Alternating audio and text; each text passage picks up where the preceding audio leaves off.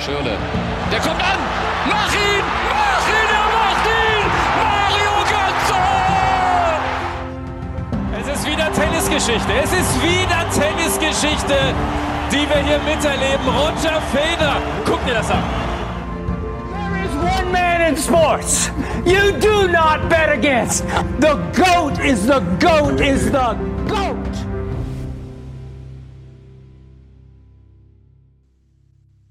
herzlich willkommen.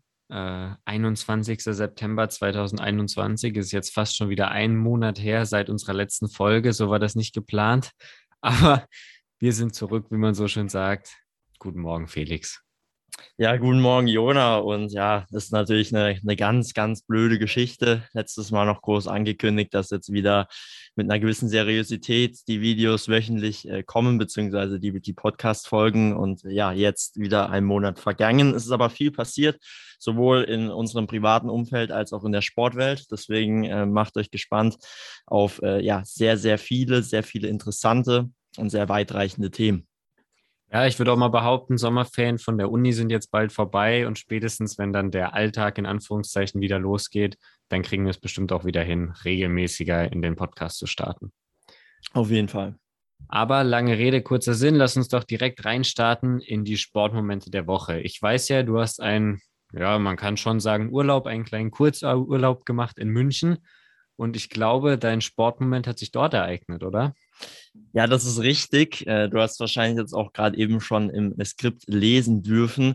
Äh, tatsächlich, wenn ich in München bin, äh, bin ich wie, wie ein, wie soll ich sagen, ein, ein, ein besessener Fan. Ich sehe überall Gesichter und meine irgendwelche Spieler oder Promis dahinter zu erkennen, was natürlich in 99 Prozent der Fälle nicht der Fall ist. Aber tatsächlich war ich letzte Woche in München und habe in einer ja, Smoothie, Salat, Bowl, Bar, ich glaube auch alles vegan dort, ähm, habe ich Sven Ulreich getroffen mit Frau und Kind. Und äh, ich kann es tatsächlich sogar äh, bestätigen. Also nicht nur jetzt äh, unter der Maske irgendwie ein Gesicht gesehen, das dem ähnlich ist, sondern tatsächlich war der Kinderwagen, der mitgeführt wurde, sogar der gleiche, den man auf Instagram sehen kann. Und die Freundin sieht auch der da Freundin auf Instagram sehr ähnlich. Also äh, der Stalker-Mode wurde in dem Fall aktiviert. Leider Gottes, wir waren gerade hinten eingepfercht an einem Tisch und äh, haben schon unser Essen genossen. Hat es nur ausgereicht für einen kurzen Nicker, als er mal hergeguckt hat und er hat irgendwie so, ich weiß nicht, ob zu mir oder generell auch so kurz genickt und dann war die Sache quasi gegessen und dann ist er auch schon wieder abgegangen. Also er hat nur äh, kurz ähm, ja, Drive-In quasi gemacht und äh, ja, am Ende des Tages trotzdem eine richtig, richtig coole Begegnung in den drei, vier Tagen, wo wir in München waren, direkt mal einen Bayern-Spieler getroffen. Was gibt's Schöneres? Und das Essen hat hoffentlich auch geschmeckt ja, das Essen, das Essen war dementsprechend auch nicht schlecht, hat, äh, wird direkt aufgewertet durch das Gefühl, durch dass ich dann hatte, dass ich ja. was erlebt habe in, de, in dieser Salatbowl-Bar da. Und wenn sogar der FC Bayern da essen geht, dann kann es ja auch nicht ganz so schlecht sein, oder? ja, auf jeden Fall, auf jeden Fall. Also ich glaube, äh, die haben auch schon mit Svenny begrüßt. Ich denke mal, äh, da ist schon eine gewisse Verbundenheit äh, zwischen äh, Sven Ulreich und dieser Salatbowl-Bar. Ich weiß leider nicht mehr den Namen ganz genau, aber neben einem Starbucks war sie am ähm, ähm, Ventura Ritualien, Vintualienmarkt. Ich kenne mich da auch nicht mehr so mhm. gut aus. Aber es war auf jeden Fall eine sehr, sehr interessante Begegnung und äh, war, war ganz lustig. Nicht schlecht. Ja, dann mein Sportmoment natürlich in keinster Weise mit deinem zu vergleichen. Einfach aufgrund der Tatsache schon, dass deiner persönlich ist. Meiner ist wieder nur als Zuschauer, sage ich mal. Und zwar ist ja die DEL-Saison wieder ins Rollen gekommen und die Adler haben da am Sonntag einen ja, Spitzenspiel so früh in der Saison, würde ich schon sagen, gegen die Eisbären Berlin gespielt und mit 3 zu 0 gewonnen. Und wir als Mannheimer und als Eishockey-Fans fiebern da natürlich immer mit und dann ist es immer schön, wenn die eigene Mannschaft auch erfolgreich in die Saison startet. Ja, auf jeden Fall. Mannheim Eishockeystadt. Man bekommt es jetzt erst wieder richtig mit, nachdem ja wieder die, die Stadien wieder ein bisschen mehr gefüllt sind. Ich meine zu ähm, gelesen zu haben, dass momentan nur Leute mit Dauerkarten oder eben entsprechende Launch- bzw. VIP-Plätze, äh, die vergeben werden, äh, rein dürfen. Ähm, weißt du da genaueres? Ähm, ist das immer noch so oder wird jetzt quasi mit 3Gs oder 2Gs gehandhabt? Also es stimmt für Mannheim, es ist so, also Dauerkarte plus 3G ist sozusagen kombiniert, aber es ist äh, wie eigentlich überall, je nach Standort, ist es unterschiedlich, wie viele Zuschauer dann wirklich rein dürfen und nach welchen Regularien das aussortiert wird. Aber in Mannheim ist es genauso, wie du sagst. Also äh, Launch oder Dauerkarte plus eben ein, äh, man muss eins der drei Gs erfüllen. Eine Sache noch, die ich unbedingt erwähnen muss, auch hier im Podcast. Es ist ein anderer Sportmoment, weil der Sportmoment noch nicht äh, passiert ist, sondern erst passieren wird. Trotzdem müssen wir das Ganze eigentlich anteasern. Morgen äh, ziehen wir endlich mal wieder die Fußballschuhe an, gehen in den Soccer Center. Da dürft ihr euch nächste Woche sicherlich drauf freuen, wie wir da von unseren Heldentaten oder äh, Missgeschicken, vermutlich eher letzteres berichten. Aber da habe ich richtig Bock drauf. Ich hoffe, du bist auch schon hyped. Ich werde nachher noch in die Stadt fahren, mir Hallenschuhe kaufen, weil ich äh, beim Reservieren der Halle wurde mir gesagt, dass man keine Stollenschuhe anziehen darf. Also noch nicht mal, es gibt ja, ich weiß gar nicht, wie die heißen, aber es gibt ja die, die keine echten Stollen haben, sondern diese Nocken. Und noch nicht mal die darf man irgendwie anziehen und Hallenschuhe habe ich nicht mehr. Deshalb muss ich da nochmal auf die Suche gehen. Aber ja, mal wieder Soccer Center, das wird auf jeden Fall, wird auf jeden Fall spaßig. Ja, jetzt wo du es erwähnst, äh, kommt auch langsam der Hype bei mir an. Äh, ja, muss mich auch mal drum kümmern, jetzt um meine Schuhe und generell auch vielleicht Schienbeinschoner. Ich weiß ja nicht, der ein oder andere, der ein oder andere. das habe ich auch schon gemerkt, der ist äh, etwas heißer als sonst und auch bereit, über äh, sogenannte äh, Beinleichen zu gehen. Also ich denke mal, da sollten Schienbeinschoner sowohl vorne als auch eigentlich Wadenschoner hinten Standard sein. Aber naja, belassen wir es bei den Schienbeinschonern und wie du schon sagst, bei den Hallenschuhen muss ich auch mal mal gucken, aber da sind bestimmt noch welche bei mir irgendwo in irgendeinem Spind etc. gelagert.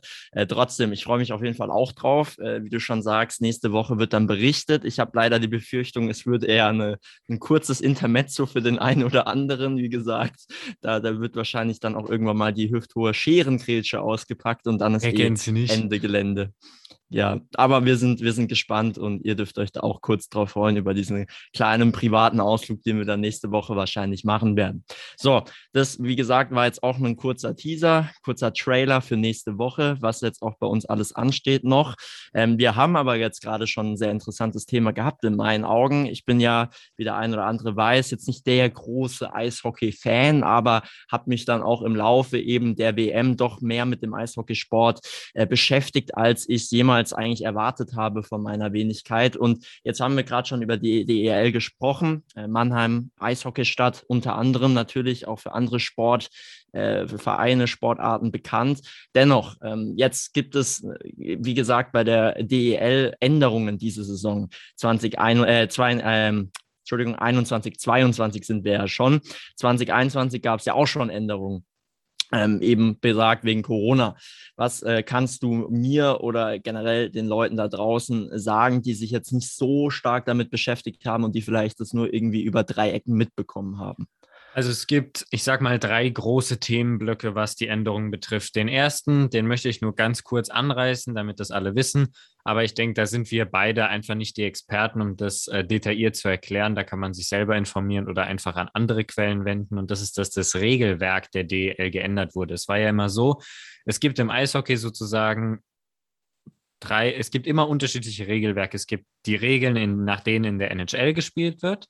Dann gibt es die Regeln, äh, die in der International Hockey Federation gespielt werden, was so den größten Teil ausmacht. Und die DEL hatte dann nochmal separate Regeln, die sich von beiden Regelwerken nochmal unterschieden haben. Die Änderung ist jetzt, dass diese DEL-Regeln, nenne ich es jetzt mal, abgeschafft wurden und durch die ähm, IHF-Regeln ersetzt wurden. Das heißt, die DEL spielt jetzt auch nach International Hockey Federation Regeln. Das sind für den Laien vielleicht Kleinigkeiten, für die Spieler und Schiedsrichter, aber dann denke ich doch eine größere Umstellung. Ähm, das heißt, da sind jetzt einfach für manche Entscheidungen gibt es jetzt neue Regeln, wie lange der Torwart den Puck halten darf, wann Abseits ist, etc. Äh, wen das interessiert, der kann sich da selber mal reinlesen. Aber wie gesagt, das jetzt nur als Info am Rande.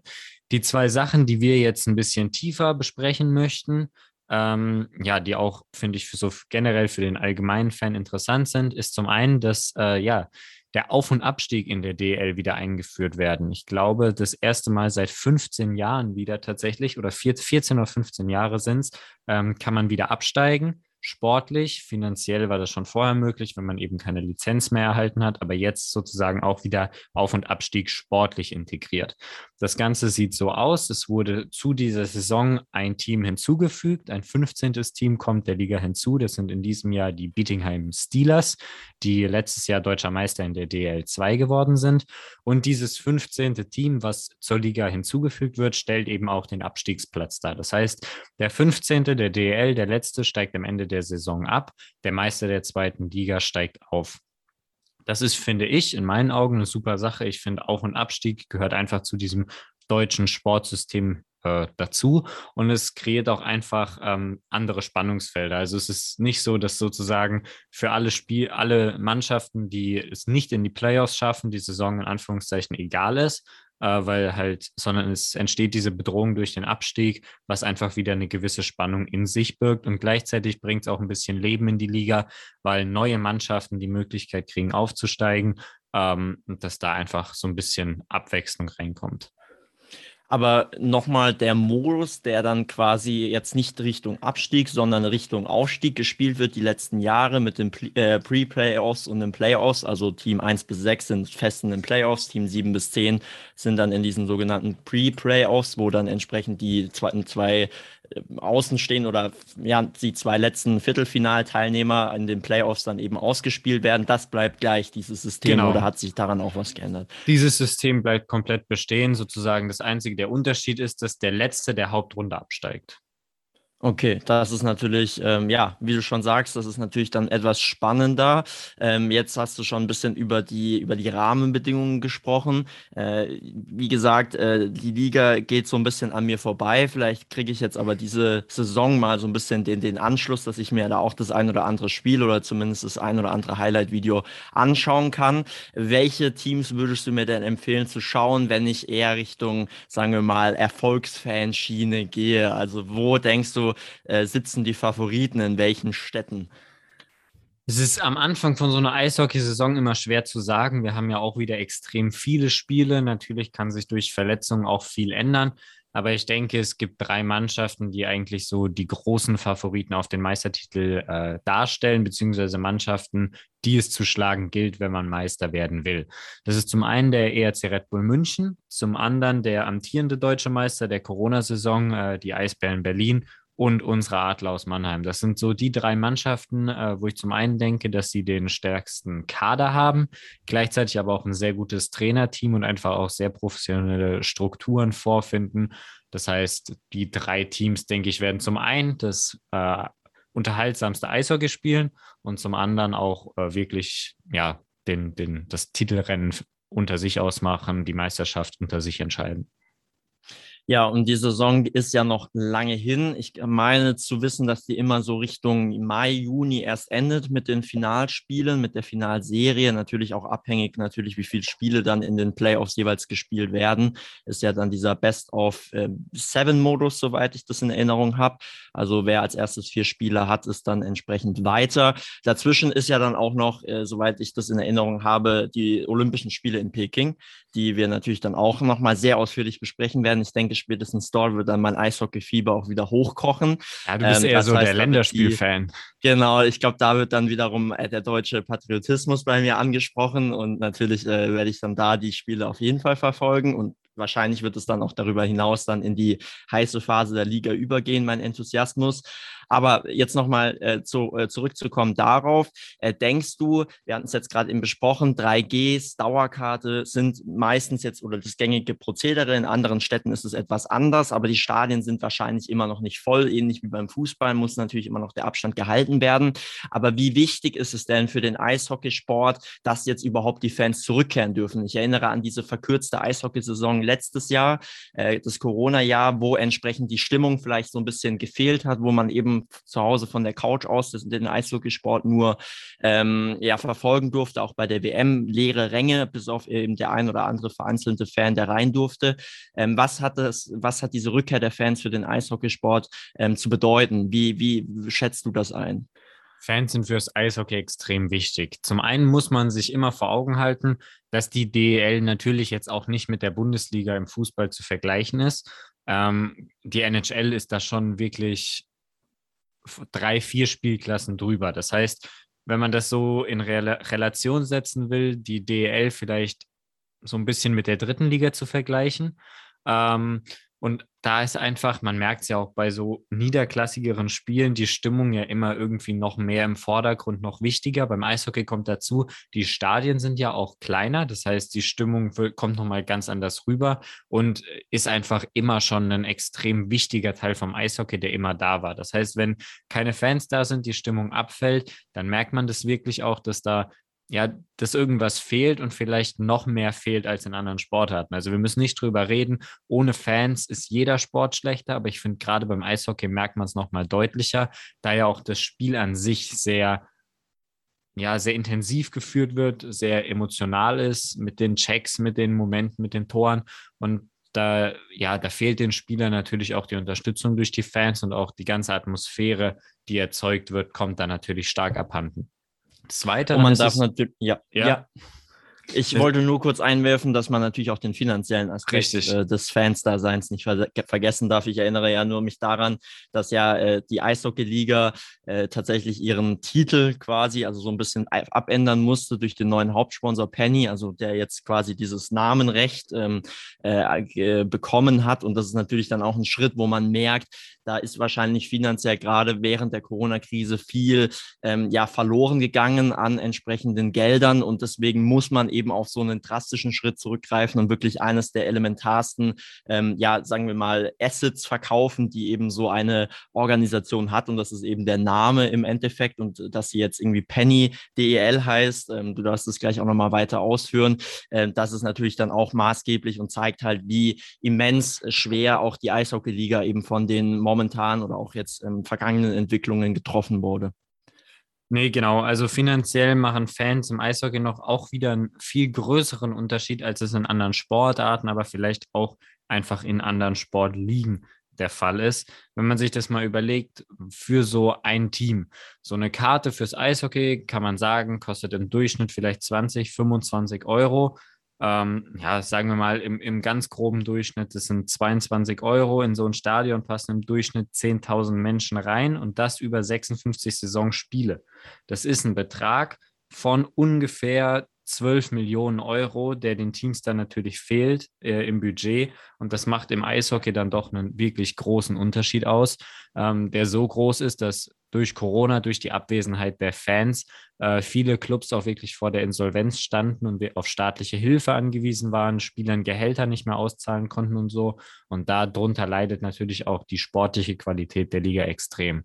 Deshalb super, dass die Fans zurück sind, sowohl stimmungstechnisch als auch eben um das Fortbestehen äh, der Vereine, das Fortbestehen der Liga zu garantieren, zu sichern ähm, ja, und eben einfach langfristig wieder gutes Eishockey in Deutschland zu bieten. Und wir merken ja, du hast es angesprochen, die WM, Olympia steht bevor.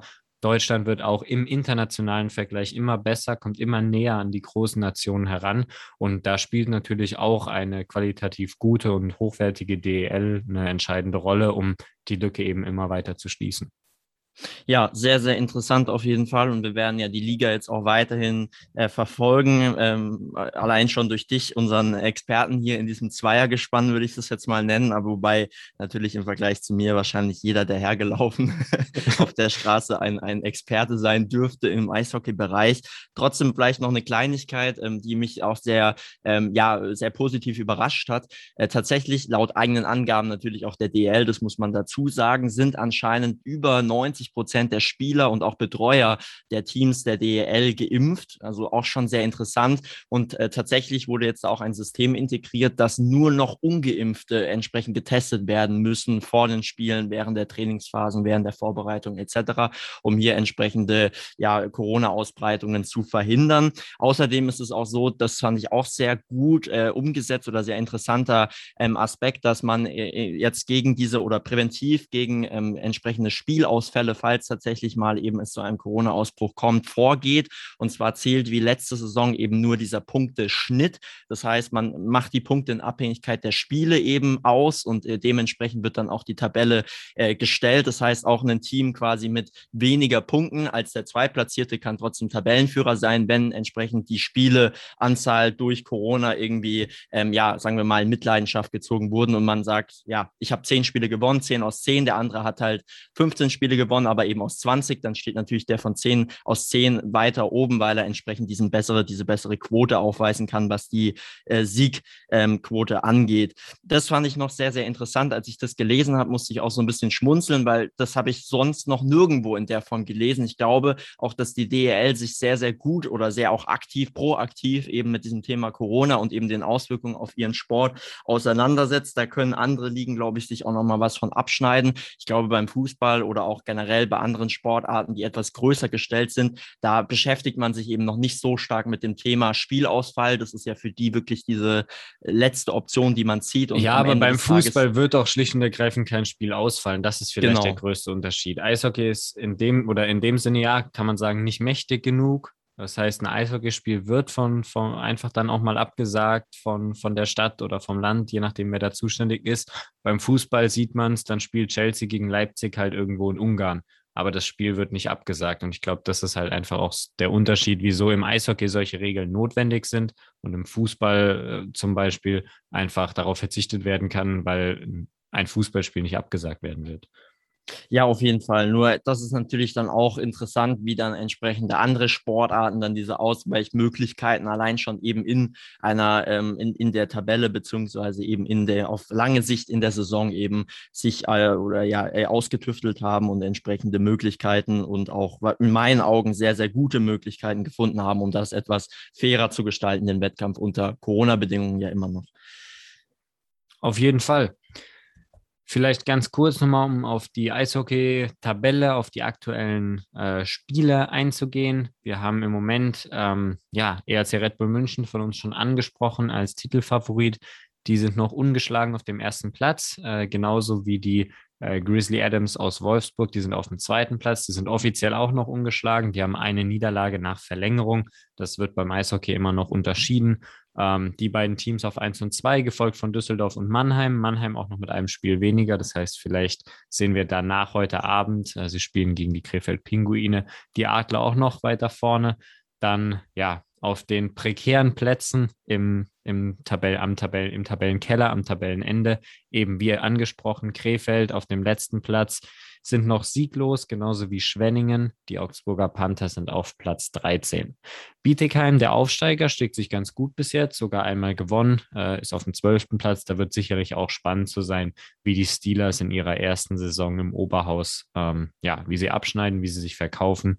Es ist doch nochmal ein großer Unterschied zwischen DL und DL2 ich denke, das bringt uns soweit zum Ende vom Eishockey, außer du hast noch was auf dem Herzen.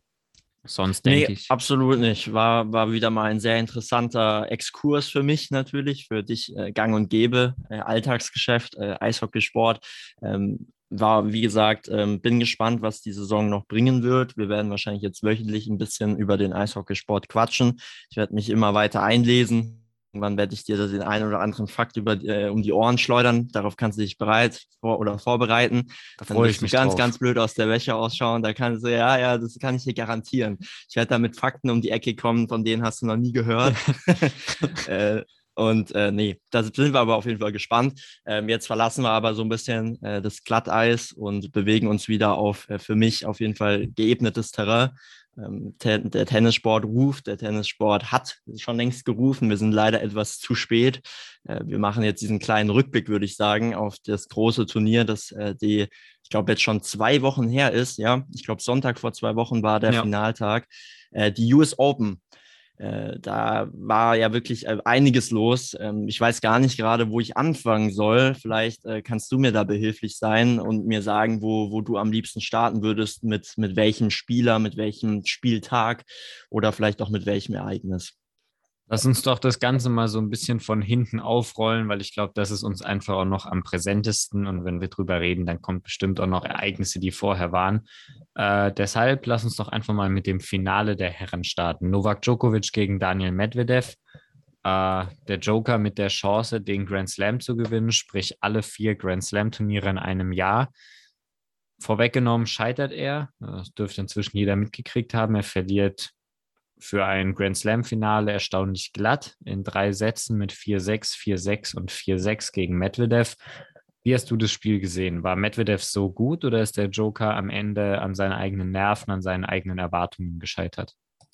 Ja, also das Spiel war für mich auf jeden Fall so ein kleiner ja, Augenöffner, wie stark eigentlich Daniel Medvedev sich jetzt entwickelt hat. Äh, wir haben ihn gesehen jetzt am Anfang der Saison äh, gegen einen ja auch sehr, sehr, sehr stark ausspielen Novak Djokovic im Australian Open Finale, wo er in meinen Augen über drei Sätze chancenlos war. Wir haben einen Medvedev gesehen, der regelrecht vorgeführt wurde von Djokovic, passiert wurde äh, mit allen möglichen Schlägen und äh, jetzt eben äh, beim US Open Finale war es genau umgekehrt. Wir haben einen Medvedev gesehen, der einen Plan hatte, der eine, äh, ein Ziel hatte und das war eben äh, diesen Dominator der Tour, der 17 Spiele in Folge im Jahr 2021 auf Grand Slam Ebene gewonnen hatte, äh, zu schlagen. Und er hat es unglaublich gut gespielt. Ich glaube, wir haben einen Djokovic gesehen, der nicht nur an seinen Nerven etwas zu knabbern hatte, sondern der auch in den Momenten, wo er normalerweise, wie wir auch schon immer ges drüber gesprochen haben, normalerweise anfängt zu glänzen und äh, wo er dann anfängt, wirklich wie eine Mauer zu werden, wie auch schon Alexander Zverev im Halbfinale gesagt hat, da machst du keinen Punkt über mehrere Ballwechsel hinweg, wenn er eben in diesen Modus kommt. Wurde er trotzdem, obwohl er eben langsam aber sicher in diesen Modus gekommen ist, immer wieder überspielt von Medvedev, der eine Schlagpalette raus rausgeholt hat. Ähm, also jeder, der das Spiel gesehen hat, weiß, was ich meine. Ähm, ich weiß gar nicht, wie häufig er diesen schwierigen Crossball gespielt hat und damit eben Djokovic am Netz ähm, ja quasi ausgespielt hat. Äh, es war für mich ein, ein Spiel, das eben nochmal aufgezeigt hat, wie stark sich die Next Gen rund um Medvedev, aber auch eben Alexander Zverev und Co. eben entwickelt hat, dass sie eben ein Djokovic, der für mich eigentlich als unverwundbar galt auf Grand Slam-Ebene, dann doch so locker vom Platz gefegt hat. Es war ein sehr, sehr schönes Spiel. Ähm, es gab die Standing Ovation für einen ähm, wahnsinnig erfolgreichen und auch wirklich, ähm, ja, einfach nur bewundernswerten Novak Djokovic, aber eben auch diese Standing Ovation für einen neuen Champion Daniel Medvedev, der bewiesen hat, dass er jetzt in den kommenden Jahren, gerade wenn eben die, die alten Hasen langsam aber sicher die Segel streichen, dann eben in diese Bresche schlagen will und wird. Und ähm, wir werden dann sehen, was da noch bei rumkommt, ob wir dann langsam aber sicher einen neuen Dominator haben oder ob wir einen 2, 3, 4, 5 Kampf haben vorne an der Spitze, so wie wir es natürlich als Tennisfans uns wünschen. Ja, so habe ich das Spiel wahrgenommen. Das war wirklich, also ich kann es nur jedem empfehlen. Das Ergebnis täuscht ein wenig. Ähm, aber wie, jetzt möchte ich gar nicht zu viel sagen. Ähm, wie war denn dein Eindruck? Ich habe da eigentlich gar nichts hinzuzufügen. Ich gehe da wirklich komplett mit mit deiner Analyse. Ich finde, du hast es sehr gut auf den Punkt gebracht. Einfach nochmal, um das festzuhalten, Medvedevs, der sehr, sehr gut gespielt hat, mich auch überrascht hat, dass er auf diesem Niveau so konzentriert die Leistung bringen kann, gefühlt ohne irgendwann mal so einen kleinen Einbruch zu haben. Auf der anderen Seite, Djokovic kann man, gerade wenn man es vielleicht mit dem Australian Open Finale vergleicht, kann man schon sagen, dass er sicherlich nicht sein allerbestes Tennis gespielt hat was natürlich aber auch der Situation, dem ganzen Druck und ja, dem, was dem Grand Slam, der sicherlich immer im Hinterkopf äh, herumgeschwirrt ist, geschuldet ist. Aber trotzdem Respekt vor Medvedev, eine super Leistung und sicherlich auch verdient die US Open gewonnen. Eine ganz schöne Geschichte vielleicht noch um seinen Jubel. Medvedev ja dafür bekannt, dass er eigentlich nie jubelt. Das konnte er sich jetzt beim Grand Slam Triumph natürlich, äh, ja, muss man ja doch irgendwie feiern. Und da fand ich es ganz witzig. Er ist ja ein, ja, wenn er nicht auf dem Tennisplatz steht, ein sehr begeisterter FIFA-Spieler und da hat er wohl diesen FIFA-Jubel gemacht. Ich weiß nicht, toter Fisch oder so heißt der, wo er sich einfach umfallen lässt. Hat sich dabei wohl auch leicht verletzt, hat er danach in der Pressekonferenz gesagt, aber das scheint es wert gewesen zu sein. Ja, auch Medvedev glühender Bayern-Fan, das kann ich auch noch dazu sagen. Stimmt, hat er sogar in seiner Instagram-Biografie. Genau, Mia San Mia. Und äh, Inter, der FC Bayern hat sich auch gleich gemeldet und hat entsprechend ein, ein Trikot für ihn angefertigt mit äh, der Eins und dann eben Medvedev für seinen ersten Grand Slam-Titel. Und wie gesagt, ich glaube, wir beide sind gespannt, wie viele Trikots da noch kommen werden in den, Lau in den folgenden Jahren. Ähm, ich muss aber sagen, man, man kann von Medvedev sehr viel halten. Er ist bestimmt ein schwieriger Charakter. Gerade sein, sein Tennisspiel ist natürlich jetzt nicht so graziös, wie wir es von einem Roger Federer oder eben auch von einem Novak Djokovic gewöhnt sind, der ja dann trotzdem immer noch sehr schöne Schläge hat. Natürlich sehr, sagen wir mal, effektiv, sehr pragmatisch, nicht große Schleifen, äh, keine Wunderschläge, auch der Ausschlag relativ, sagen wir mal, spartanisch. Ähm, jetzt keine, ja, wie gesagt, keine größeren Besonderheiten, aber trotzdem ähm, ist er irgendwie doch noch äh, im Vergleich zu Medvedev der Spieler, der doch die, die, die, den schöneren Schlag hat, vielleicht auch den schöneren Treffpunkt. Trotzdem ist es natürlich immer noch äh, immens, was da Medvedev abliefert. Wie gesagt, ähm, vielleicht auch ähm, nochmal da zurückzukommen, äh, dass er ja äh, tatsächlich auch im Laufe des Grand Slams immer mal wieder Schwierigkeiten hatte mit den Nerven, auch immer mal wieder einen Satz verloren hat. Und da war es für mich natürlich dann auch ähm, ja schon fast äh, ja Champion-like, dass er dann im Finale, da wo es drauf ankommt, dann wirklich, wie du schon sagst, eine wahnsinnige Nervenstärke an den Tag gelegt hat und eigentlich Novak Djokovic auch eben auf diesem Feld, wo er normalerweise auch dominiert, diesem mentalen Feld, hat er ihn auch komplett, ich glaube ich, ähm, vom Platz gefegt an diesem Tag. Ähm, aber ja, das werden wir sehen, ob sich da vielleicht auch der Joker noch nächstes Jahr dann äh, bei dem einen oder anderen Finalspiel zwischen den beiden rächen wird oder ob sich jetzt Medvedev quasi so sein eigenes kleinen, den eigenen kleinen Grundstein gelegt hat für kommende Erfolge. Was ich auch sagen muss, woran ich bei Medvedev nie so gedacht habe, aber der Aufschlag ist wirklich äh, unfassbar gewesen im Finale und auch generell. Ich denke, bei Aufschlägern denke ich immer an Zverev, an Opelka, an Isna, aber Medvedev wirklich für mich auch inzwischen in der Kategorie zu nennen. Der Aufschlag wirklich eine Waffe, mit der er sehr, sehr viele freie Punkte bekommen hat. Da Djokovic ist eigentlich nie wirklich, dass er, was ja seine große Stärke ist, dass er ein super Return-Spieler ist, der den Aufschläger auch wirklich unter Druck setzen kann, aber das ist im Finale in keinster Weise gelungen und das lag nicht am Joker, das lag einfach an dem überragenden Aufschlag von Medvedev. Ja, auf jeden Fall. Medvedev auch durch seine unkonventionelle Ausschlagtechnik, äh, glaube ich, auch sehr schwer lesbar für viele ähm, Sportler bzw. viele Tennisspieler. Hat auch schon Boris Becker in dem einen oder anderen Moment von sich gegeben, dass er auch selbst in den Wiederholungen nicht ganz erkennen kann, wohin jetzt Medvedev genau ausschlägt auch weil er die Angewohnheit hat, äh, den zweiten Ausschlag noch schneller zu spielen als den ersten. Im Gegensatz zum Zverev kommt aber meistens der zweite dann auch eben ins Feld und fliegt nicht nach Timbuktu. Aber trotzdem, ja, auf jeden Fall ein, ein sehr interessanter Spielertyp, ganz, ganz unkonventionell. Aber ich glaube, das ist auch gerade das, was dem Tennissport in der heutigen Zeit ganz gut tun wird, dass man mal jemanden hat, der nicht nur auf dem Platz, sondern auch abseits des Platzes halt einfach nicht, nicht die Norm vertritt, sondern eher so ein bisschen den, den Anti-Tennis-Profi darstellt, der dann aber vielleicht auch so ein bisschen zu dem mutieren kann, wo entsprechend die Tennistour langfristig hinführen wird, zu diesen Individualisten und nicht mehr zu diesen schönen Spielern. Ja, jetzt habe ich ihn, glaube ich, kurz auch schon erwähnt. Du sowieso äh, bei deinem Ausschlag, äh, bei deiner Ausschlagaufzählung von den äh, Ausschlagriesen der Tour, ähm, Alexander Zverev, den müssen wir natürlich auch noch äh, ganz kurz behandeln. Ähm, hat auch ein sehr, sehr gutes Turnier gespielt in meinen Augen. Ähm, ich kann mich noch sehr gut an das, ähm, ich glaube, Achtelfinalspiel gegen Yannick Sinner erinnern, wo er wirklich ein, ein tolles Tennismatch also gezeigt hat. Ähm, man muss sich da auch erstmal durchsetzen mit dem ganzen Druck, dass man gegen einen noch jüngeren spielt, der auch als nächstes Talent gehandhabt wird, der vielleicht sogar Parallelen zu sich selbst aufweist, also zu seinem jüngeren Ich. Und da hat er sich sehr, sehr souverän durchgesetzt und auch in den schwierigen Momenten in meinen Augen sein bestes Tennis dann auch gezeigt. Und er ja, ist im Halbfinale dann gescheitert gegen äh, Novak Djokovic in einem Fünfsatz-Krimi. Ähm, ich habe den leider nicht so viel verfolgen können, diesen Fünfsatz-Krimi. War auch relativ spät nachts dann. Äh, hast du den zufällig äh, sehen können und kannst da vielleicht das ein oder andere, die kleine eine oder andere Anekdote beziehungsweise eine, den einen oder anderen Spielzug nochmal kurz analysieren?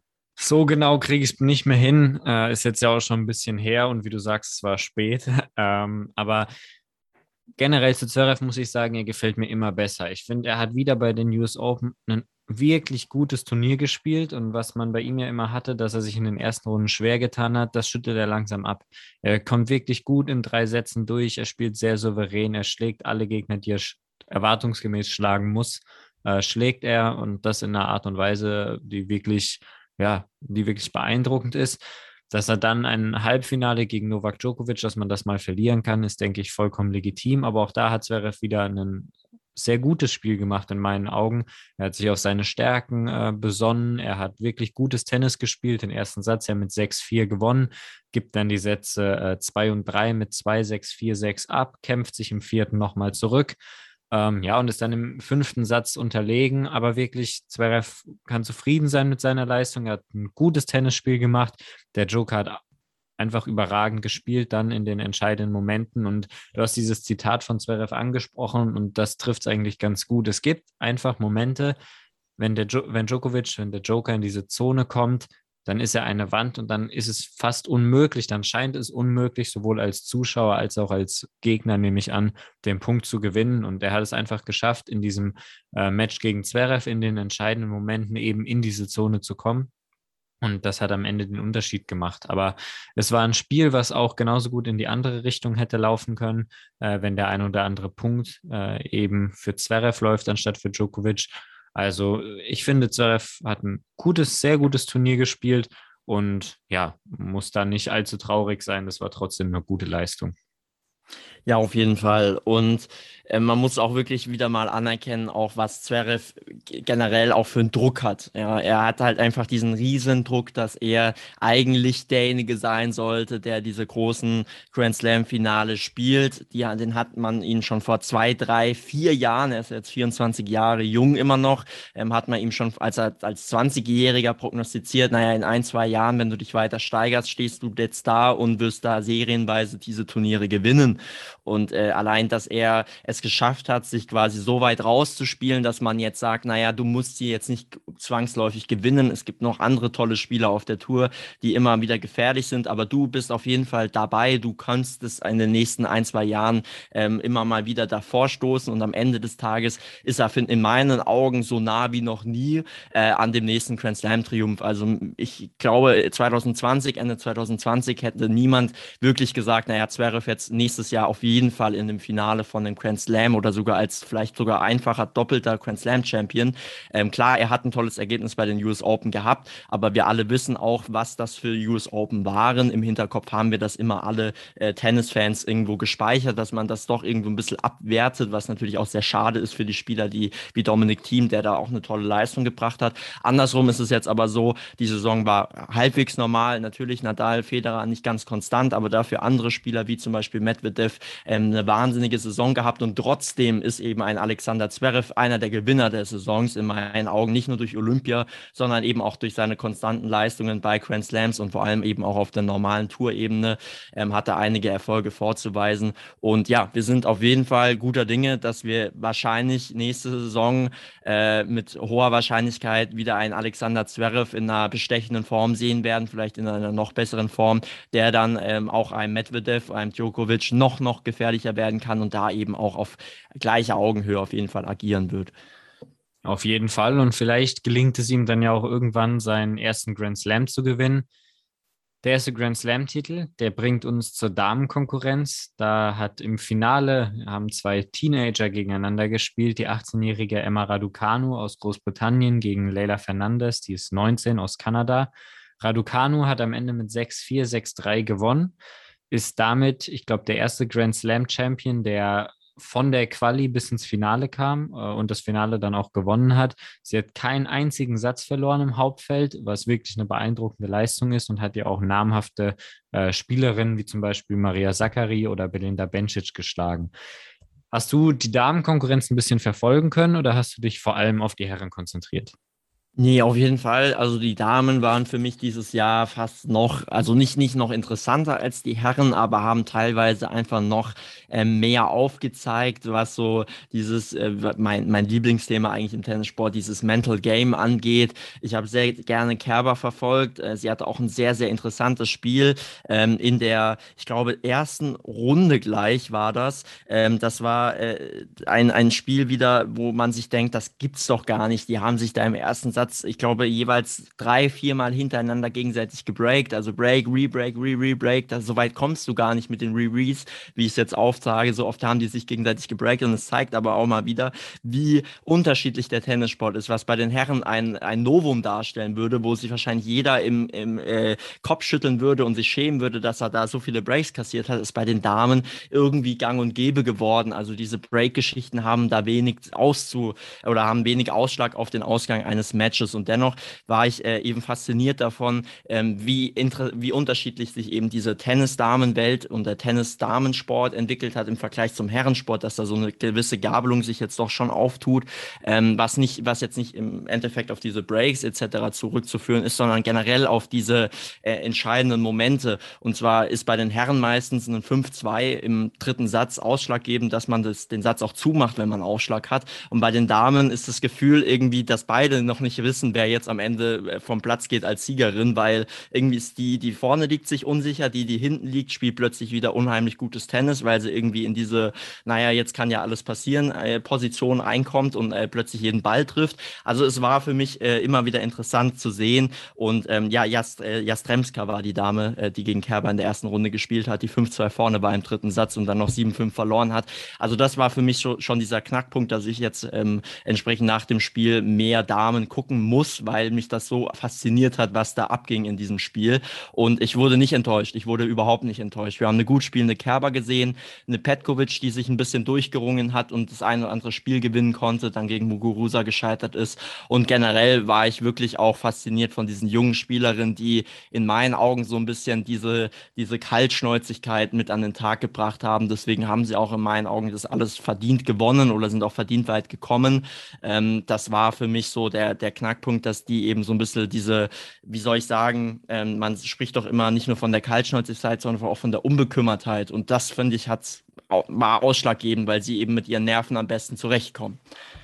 Ja, und vor allem, was ich sagen muss, was mich besonders fasziniert hat an den jungen Spielerinnen jetzt gerade, Raducanu, ähm, Leila Fernandez, aber auch eine Maria Zachary. Für mich, das mag jetzt auch etwas klischeehaft sein, aber Damentennis war für mich immer simpler und langweiliger zum Anschauen als das Herrentennis, weil es einfach viel von diesen Grundlinienduellen geprägt war. Wenn man an die Spielweise einer Angelique Kerber denkt, dann ist, sind das ja einfach lange Grundlinien-Rallies, äh, Vorhand, Cross, Rückhand, Cross und wer zuerst den Fehler macht, ähm, ja, verliert den Punkt. Was diese neue Generation, finde ich, extrem interessant macht, ist die Kreativität und die Spielintelligenz, die sie schon auf den Platz bringen. Also wie was da mit Stops gearbeitet wird, wie sie ans Netz gehen, dass auch mal der Rückhand-Slice eingesetzt wird. Es ist auf einmal so ein variables Spiel geworden, was wirklich, wirklich Spaß macht äh, zuzuschauen. Das hat mich in der Damenkonkurrenz extrem fasziniert. Vielleicht sogar noch mehr als die Ergebnisse, einfach die Art und Weise, ähm, wie gespielt wurde, weil es doch eben ein Unterschied ist zu der, ich sage es jetzt einfach mal, Generation Baseline mit Simona Halep, mit Angelique Kerber, ähm, die einfach wirklich durch ihr Grundlinienspiel, äh, von ihrem Grundlinienspiel gelebt haben. Das ist, steht für mich im krassen Kontrast zu der Spielfreude und Kreativität, die Fernandes oder Emma Raducanu auf den Platz bringen. Ja, auf jeden Fall. Und es war natürlich dann auch der Wahnsinn oder beziehungsweise das Highlight für viele, dass es eben dieses Finale gab zwischen eben, wie du schon sagst, diesen äh, Teenagern und wie du auch bereits erwähnt hast, äh, Emma Raducano hat sich ja dann am Ende erfolgreich durchgesetzt und hat sich jetzt als 18-Jährige zu einer Grand Slam-Siegerin gekürt. Natürlich ist das dann auch so eine gewisse, ein, ein gewisser Druck, der natürlich dann auch mitschwingt, beziehungsweise eine gewisse Erwartungshaltung, die jetzt natürlich die Tenniswelt und generell wahrscheinlich auch die Sportwelt an sie hegt, dass sie jetzt als 18-Jährige da triumphiert hat, macht sie quasi auch gleichzeitig zur Mitfavoritin für die kommenden Jahre. Jetzt mal eine Frage an dich. Wir haben es ja schon häufiger auch mal ähm, erlebt, wie zum Beispiel bei einer Jelena Ostapenko, die damals, ich glaube 2017 die French Open gewonnen hat, auch noch als sehr, sehr junge Dame ähm, gegen eine sehr, sehr starke Simone Halep damals.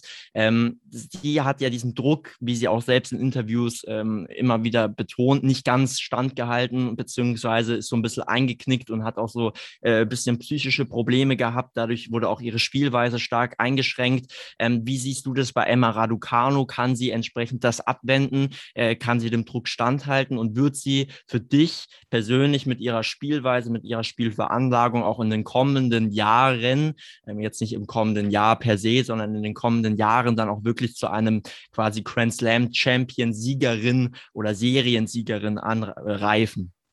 Das ist eine schwierige Frage, um die einfach so zu beantworten, weil keiner von uns kann in die Zukunft schauen und wir wissen alle, dass gerade die Damenkonkurrenz sehr, sehr schwankend ist. Also da kann wirklich jeder jeden schlagen. Da gibt es so viele verschiedene Grand Slam-Sieger. Die Weltrangliste ist ständig in Bewegung. Also gerade im Vergleich zum Herrentennis ist das Damentennis einfach ja sehr unberechenbar und alles kann passieren. Was wir bis jetzt oder was ich bis jetzt von Emma Raducanu gesehen habe, sowohl in den Interviews als auch Pressekonferenzen nach dem Spiel, macht sie für mich einen sehr reifen und sehr vernünftigen Eindruck und ich glaube, dass sie durchaus in der Lage ist, mit der mentalen Seite des Sportes umzugehen. Du hast vorhin angesprochen Ostapenko, die 2017 die French Open gewonnen hat, die das dann nicht mehr bestätigen konnte. Für mich da ein großer Unterschied ist, Ostapenko spielt sehr power, äh, sehr druckvolles, druckvoll ist das deutsche Wort, äh, druckvolles Tennis. Sie, ja, es ist so One-Shot-Wonder, sage ich mal. Und bei den French Open damals hat sie halt einfach draufgezogen, abgedrückt und hat alles getroffen. Und danach hat sie halt nie wieder getroffen, so ungefähr. Äh, nie wieder getroffen ist jetzt vielleicht auch ein bisschen hochgegriffen, aber du weißt, was ich meine. Und für mich unterscheidet sich Emma Raducanu einfach grundsätzlich von dieser Spielanlage, weil sie sehr viel Spielverständnis zeigt und gefühlt jeden Schlag, den es gibt, spielen kann. Das heißt, einfach vom, von den Tennisfähigkeiten, die besitzt, würde ich sie wesentlich weiterentwickelt einschätzen und mit einem wesentlich größeren Repertoire und deshalb auch Potenzial. Natürlich kann es trotzdem immer passieren, dass du halt irgendwann einfach deinen Stark verlierst und nicht mehr so findest. Deshalb bleibt es abzuwarten, wie hoch, wie weit es tatsächlich für sie gehen kann. Aber Stand jetzt würde ich sagen, dass Emma Raducanu auf jeden Fall in der Zukunft, sagen wir mal, eine Top 10, Top 15 Spielerin mit Sicherheit sein wird. Und was dann wirklich ähm, ja, die Decke, das Ceiling für sie ist, das wird man sehen. Ja, sehr, sehr interessante ähm, Analyse. Äh, da gehe ich auf jeden Fall mit. Das ist äh, auf jeden Fall sehr, sehr weit auch gedacht und vor allem auch sehr vorsichtig formuliert, was immer sehr wichtig ist, glaube ich, wenn wir jetzt hier über irgendwelche Zukunftsprognosen sprechen, dass wir natürlich hier nur unsere persönliche Meinung abgeben, aber das entsprechend natürlich dann auch schon mit einer gewissen Stellungnahme, die jetzt in deinem Fall, finde ich, auch sehr gut ausformuliert war, weil am Ende des Tages muss es irgendwie Emma Raducano und ihr Team selbst hinbekommen, dass sie entsprechend in eine gewisse Schiene kommt, äh, dass sie entsprechend ihr, ihren Stil nochmal perfektioniert und dann ähm, wird sie auf jeden Fall mit ihrer Veranlagung, mit ihrer jetzt schon, wie du sagst, auch sehr fortschreitenden Reife, was jetzt den Tennissport generell angeht. Ich erinnere auch immer daran, ähm, wie äh, Naomi Osaka mit ihren Nerven am Boden liegt, weil sie auch mit dem Drumherum nicht ganz zurechtkommt, was natürlich auch immer eine sehr, sehr wichtige Rolle spielt. Wie gibst du dich in Interviews? Wie gibst du dich nach außen? Und das macht sie schon sehr, sehr gut, äh, die Emma Raducanu, ähm, aber auch die Fernandes. Deswegen bin ich gespannt, was die beiden ähm, auch jetzt in Zukunft da noch dem Tennissport Gutes tun, vor allem den Damen-Tennis, das so in den letzten Jahren, äh, bis auf natürlich ein paar Ausnahmen, wie zum Beispiel Ash Barty, dann doch etwas, ja, ja, wie du schon sagst, so ein bisschen, ja, langweilig geworden ist, will ich nicht sagen, aber sehr unifiziert wurde. Jeder spielt das gleiche Tennis, wie du sagst, dieses Baseline-Tennis. Und ich glaube, die Damen hier bringen auf jeden Fall frischen Wind in diese ganze aber Geschichte. Aber nochmal, um das vielleicht hervorzuheben, wir reden jetzt über Emma Raducanu, als wäre sie eine etablierte Spielerin und es ist nur noch eine Frage der Zeit, bis sie ihren nächsten Grand Slam gewinnt. Das mag alles sein, aber was man an der Stelle nochmal hervorheben muss, Sie hat es geschafft aus der Quali. Sie hat jede Quali-Runde gespielt, also sie hat drei Quali-Runden gewonnen als Qualifikantin und selbst in der Quali war sie an 31 gesetzt. Also es gibt 32 Setzpositionen. Sie war fast noch nicht mal in der Quali gesetzt.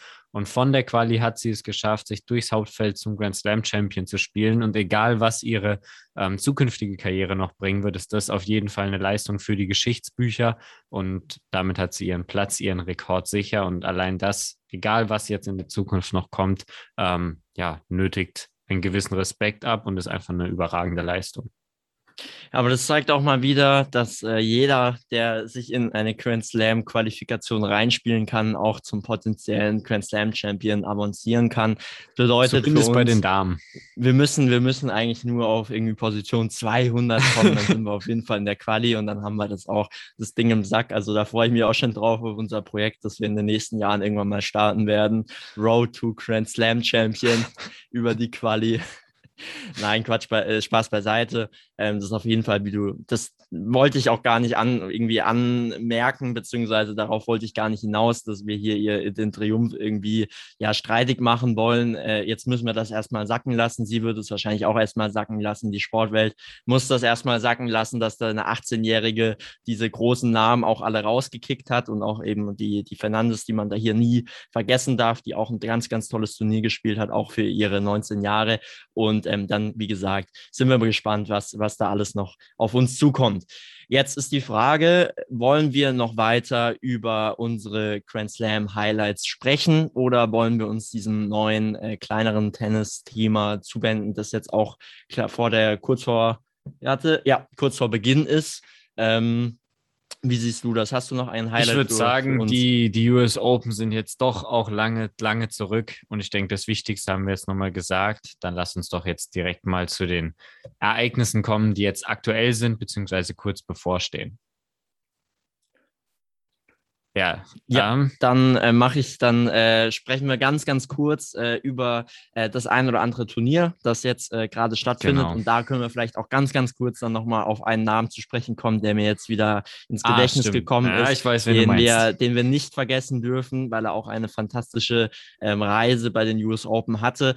Ähm, wir sprechen hier erstmal von den Turnieren in Metz und von Nur Sultan, ähm, die 250er Turniere auf ATP-Ebene, also die, die kleinste oder die, ja, doch kleinste kleinste ähm, ATP-Turnierebene, die aber dennoch immer eigentlich hoch besetzt ist, weil eben auch hier die, die Turnierpunkte, die ATP-Punkte und entsprechend auch die größeren Preisgelder warten. Und ähm, das Turnier in Metz, das äh, findet jetzt gerade statt. Äh, die Qualifikation ist rum und äh, wir haben einige Deutsche auch im Feld, die sich teilweise auch durch die Quali spielen mussten. Und hier, jetzt möchte ich eben den Namen nochmal hervorheben, ein äh, gewisser Peter Gujovcik in äh, deutschen oder in generell im Tennissport auch häufig nur Gojo genannt, ähm, hat sich hier wieder durch die Quali gespielt, nachdem er sich bei den US Open auch durch die Quali gespielt hat und sogar durch die ersten, jetzt musst du mich gleich korrigieren, ich glaube zwei Turnierrunden und in der dritten Runde ist er dann rausgeflogen, aber ich glaube, er hat sogar noch die dritte Runde gewonnen und ist dann sogar erst im Achtelfinale rausgeflogen.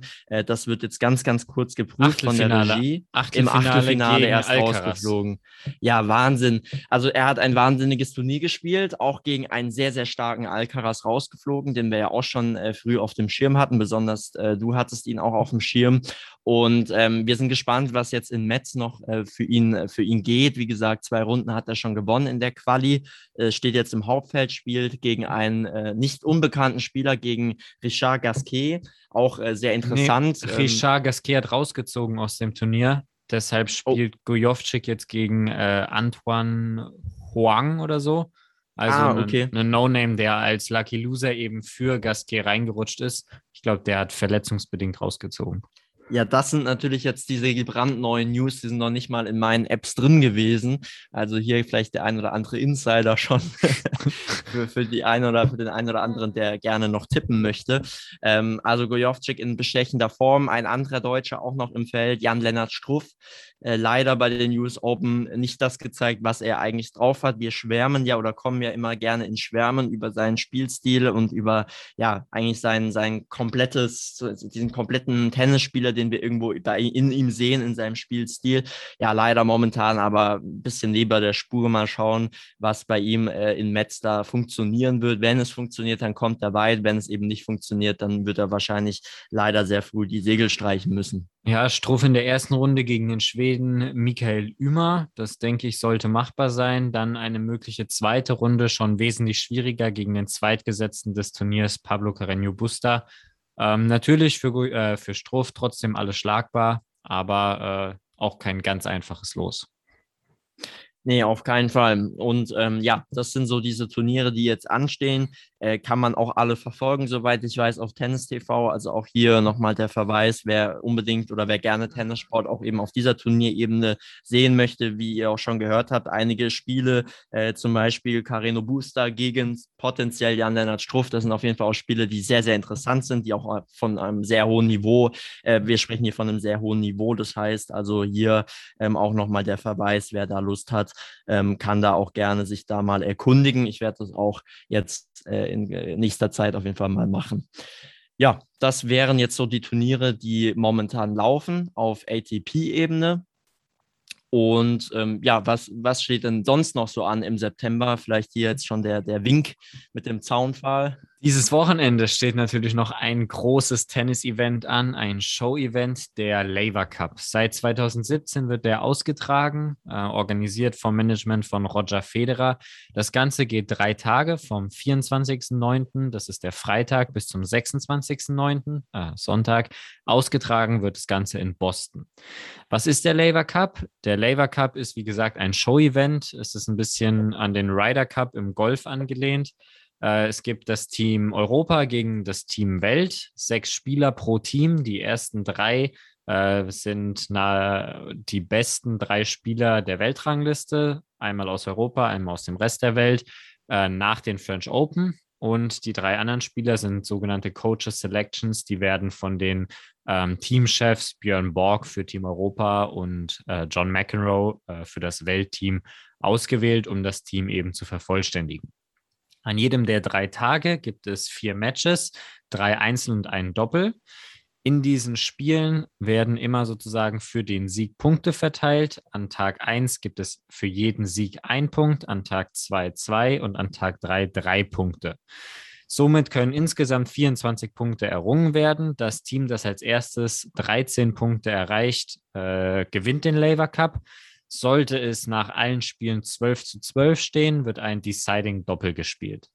Was vielleicht noch der, das, das Format des Ganzen so ein bisschen komplettiert ist. Es wird Best of Three gespielt, also Best of drei Sätze, aber der dritte Satz wird als Match-Tiebreak gespielt. Das ist das, was wir hier in Deutschland von Medenspielen kennen, was zum Beispiel auch in der Tennis-Bundesliga gespielt wird und was einfach ja, das Ganze ein bisschen verkürzt, aber natürlich auch eine eigene Spannung ähm, für diesen dritten Satz eben bereithält. Kein Spieler, damit jeder zum Einsatz kommt, darf innerhalb der drei Tage mehr als zwei Einzel spielen und jeder Spieler muss innerhalb der ersten zwei Tage mindestens ein Einzel spielen, sodass eben für jeden Spieler ein Einsatz garantiert ist. Im Doppel kann man dann äh, ein bisschen mehr rotieren, ein bisschen flexibler aufstellen.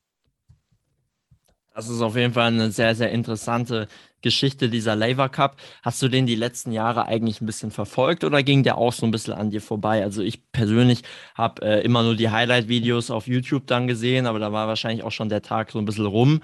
Ähm, und äh, ja, wüsste jetzt auch gerade aus dem Standgreif gar nicht, wo ich den live sehen könnte.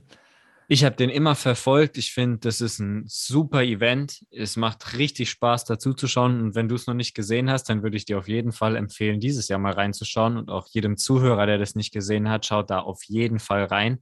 Äh, das Ganze wird übertragen live auf Eurosport, das ganze Wochenende. Und was wirklich den, den Reiz des Ganzen ausmacht, es ist ein Team-Event. Das haben wir im Tennis sonst ja nicht. Wir beide kennen es jetzt von der Bundesliga, ähm, aber sonst ist das ja eine Neuerung, sage ich mal. Und die Spieler sind wirklich emotional dabei. Es ist eine super Stimmung. Sie coachen sich gegenseitig, sie feuern sich an. Es ist dieser Teamgedanke, der im Vordergrund steht. Es ist, sind auch wenn es ja eigentlich um nichts geht, es geht um kein Preisgeld in dem Sinne, es geht um keine ähm, Ranking-Punkte, aber es geht einfach um den Sieg für, für das eigene Team und das kreiert eine super Atmosphäre, eine super Spannung, Spannungskurve über das ganze Wochenende und es ist in meinen Augen ein wirklich gutes Event, was man sich auf jeden Fall mal anschauen sollte. Ähm, sowohl wenn man es noch nie gesehen hat, als auch wenn man schon ein treuer Lever Cup-Fan ist. Ja, und ähm, du hast jetzt, also sehr, sehr interessant, wie gesagt, ähm, werde ich mir auf jeden Fall jetzt anschauen. Ab dem 24. geht's los, also schreibt es euch auch ganz dick in die Kalender.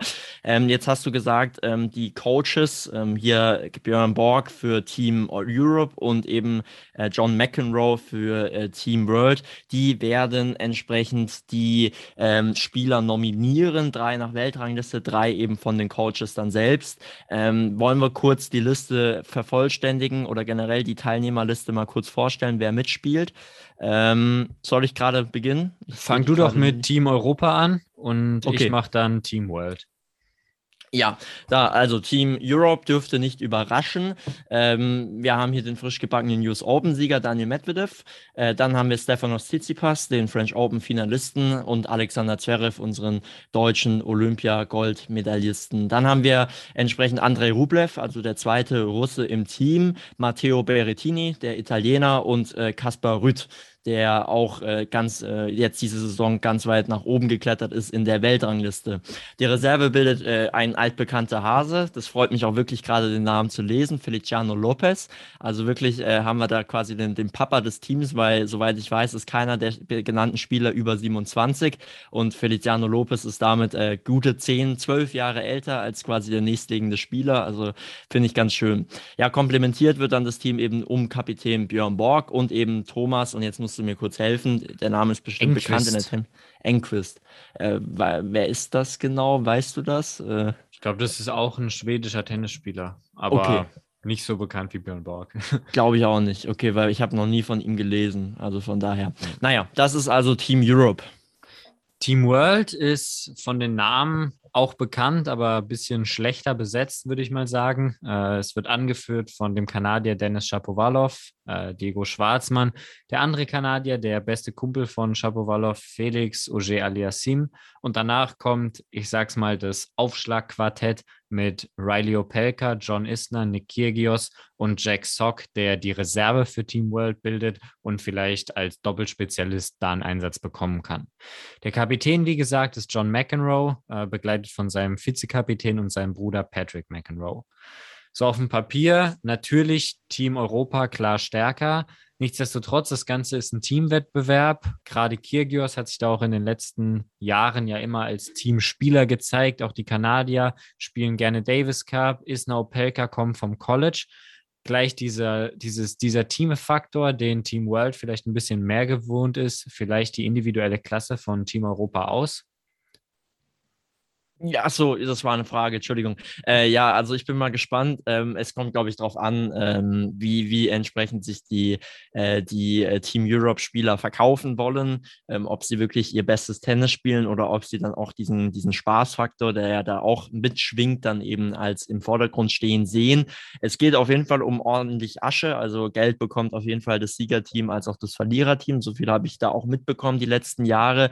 Also so ist es nicht, dass dann für äh, quasi nur Fans und Familie gespielt wird, sondern auch eben für eine, eine gewisse Prämie. Dennoch natürlich äh, Team Europe auch für mich klar favorisiert. Ähm, wir haben hier sehr viele ähm, Spielertypen, die in dieser Saison, wir haben sie jetzt auch schon bereits erwähnt gehabt, ähm, eben tolle Leistung gebracht haben, die eine enorme Entwicklung durchgemacht haben. Natürlich auch bei Team World der ein oder andere Spieler, der sehr interessant ist, auch gerade für mich, Riley Opelka, gerade im Doppel könnte ich mir vorstellen, mit John Isner, das wird eine Ausschlagwucht, äh, äh, was da auf die auf Team äh, Europe zukommt. Dennoch, ähm, klar, also mich würde es wundern, wenn Team Europe es nicht holen würde, trotz dem Weg- oder Ausbleiben der drei äh, Superstars des Sports rund um Nadal, Federer und entsprechend Novak Djokovic dürfte das Team eigentlich nicht zu schlagen sein in der Form. Außer Medvedev und Tsitsipas spielen das entscheidende Doppel. Ich glaube, dann haben wir das kleine Problem, dass sie sich gegenseitig versuchen abzuschießen. Das, das wäre dann vielleicht aber auch die, die Aufgabe von Björn Borg, so diese inneren Spannungen, die es bestimmt da so ein bisschen gibt. So, ähm, ja, sagen wir mal, ja, da präventiv vorzugehen. Was sicherlich auch interessant zu sehen sein wird, ist einfach die Frage der Aufstellung. Also wie gesagt, in den ersten zwei Tagen muss ja jeder der sechs äh, Spieler einmal eingesetzt werden und äh, die Trainer dürfen sagen, dürfen sozusagen die Spieler freistellen, wer in welchem Einzel spielt.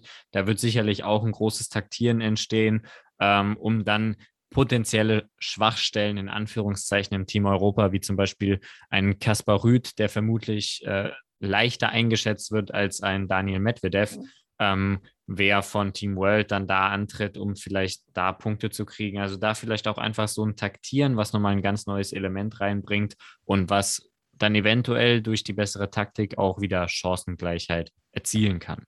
Wir sind auf jeden Fall gespannt. Ich schaue es mir definitiv an. Äh, wie ich dich verstanden habe, schaust du auch rein. Ähm, ja, und dann werden wir nächste Woche sicherlich mal drüber sprechen, was so unsere Eindrücke vom Event waren, ob es wieder so gelungen ist wie die letzten Jahre ähm, und wer gewonnen hat. Auf jeden Fall. Also wie gesagt, schaltet auch gerne rein. Dann könnt ihr nämlich auch quasi unsere Analysen nachvollziehen. Das ist natürlich dann auch immer leichter. Ich denke mal, bei US Open müssen wir das nicht äh, gesondert sagen. Wir sind ja so ein bisschen auch ein Sport- und Tennis-Podcast, muss man ja sagen, so ein Stück weit. Ähm, aber jetzt bei so einem Event wäre es natürlich sinnvoll, man schaltet auch vorher selbst mal rein. Wie gesagt, Jona kann es euch nur empfehlen. Das ist schon ein kleines Gütesiegel, äh, das ihr da jetzt mitbekommt. Das heißt, ihr macht da nichts falsch. Wenn ihr Zeit habt, dann Fernseher an, äh, hinlegen und ein bisschen Chips futtern, während sich da die Spieler abhackern. So viel zum Tennissport, oder? Genau, kommen wir von einem Team-Event zum nächsten. Das ist der Fußball. Den kann man nur im Team spielen. Und da zur Fußball-Bundesliga. Spieltag 5 ist in den Büchern. Ähm, einmal vielleicht ganz kurz die Ergebnisse für alle, die es noch nicht mitbekommen haben. Hertha gegen Fürth geht 2 zu 1 aus. Die Bayern schlagen Bochum mit 7 zu 0. Mainz und Freiburg trennen sich 0 zu 0 unentschieden. Augsburg schlägt Gladbach mit 1 zu 0. Bielefeld und Hoffenheim trennen sich 0 zu 0, Köln und Leipzig 1 zu 1. Der VfB Stuttgart verliert gegen Bayer Leverkusen mit 1 zu 3. Dortmund schlägt Union Berlin mit 4 zu 2. Und das letzte Spiel des Wochenendes Wolfsburg gegen Frankfurt ging auch 1 zu 1 aus. Welches von ja, den Spielen? Sehr, ja. Ja, ja, es ist immer, wenn man sich äh, nicht einigen kann, wer anfängt, dann beide gleichzeitig sprechen. Bitte, ich lasse dir das, den Vortritt.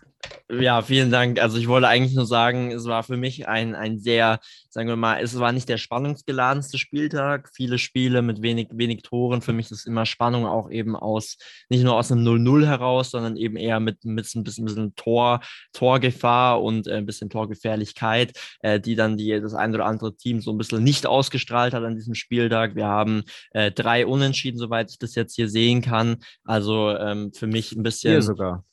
Vier sogar, stimmt, vier, jetzt sehe ich es gerade. Also vier Unentschieden. Ähm, man muss irgendwie sagen, der, das Einzige, was so ein bisschen positiv herausstricht, ist halt, dass Bayern so ein bisschen was für den, für den Tore-Schnitt gemacht hat. Also für an dem Spieltag mit diesem 7 zu 0 gegen Bochum. Ich denke mal, aber auch keine, keine blamable Vorstellung von den Bochumern ähm, war irgendwo zu erwarten. Ich denke, da werden auch so ein bisschen die Kräfte gespart, um dann eben wiederum gegen andere kleinere Vereine dann die Punkte zu sammeln. Ähm, man muss sich ja auch so ein bisschen dann auch kalkulieren. Da wurde bestimmt kein 3 Dreier einkalkuliert und ich denke auch kein äh, Einer, also kein einen Punkt, kein Unentschieden. Von daher ähm, alles soweit gut. Ähm, was mich so ein bisschen, ähm, ja, was mich so ein bisschen kritisch stimmt, ist so diese Augsburg-Gladbach, dieses 1 zu 0 für Augsburg.